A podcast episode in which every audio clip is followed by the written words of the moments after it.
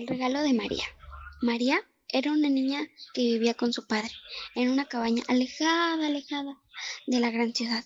Su padre era leñador orgullosamente y la niña solía ayudarlo mucho cuando no estaba en el colegio. Sin embargo, aunque sabía que debía ayudar, que debía ayudar a su padre, no le gustaba ni un poquito. Quería ser como una de las niñas ricas que iban a su colegio.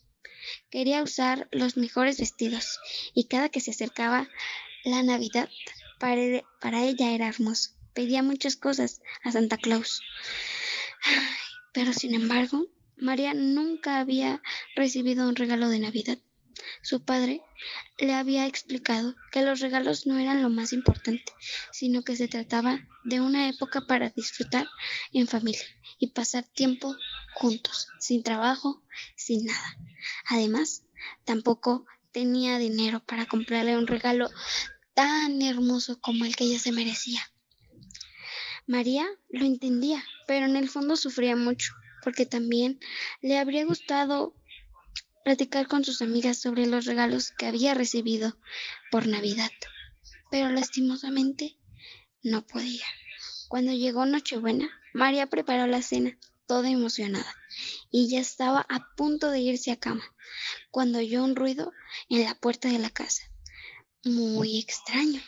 Salió disparada, con una linterna llena de ilusión, pensando que sería Santa Claus, con un regalo para ella. Pero lo que encontró fue una lata vieja. Ay, yo esperaba que, yo esperaba que era Santa Claus.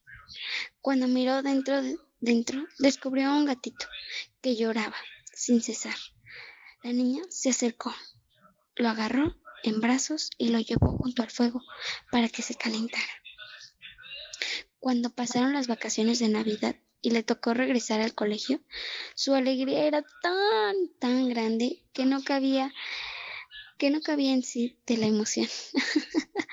Mientras todas sus compañeras hablaban de los regalos que había traído Santa Claus, sintió pena por ellas. Se, se pasó todo el día pensando en lo que estaría haciendo Michon, cómo se había llamado, a su, a su nuevo amigo y comprendió finalmente a lo que se refería su padre cuando le explicaba que la Navidad no se, no se reducía en los regalos. Entonces tuvo claro que, que quería a Michón y a su padre, y que vivir en el bosque era uno de los mejores regalos de la vida.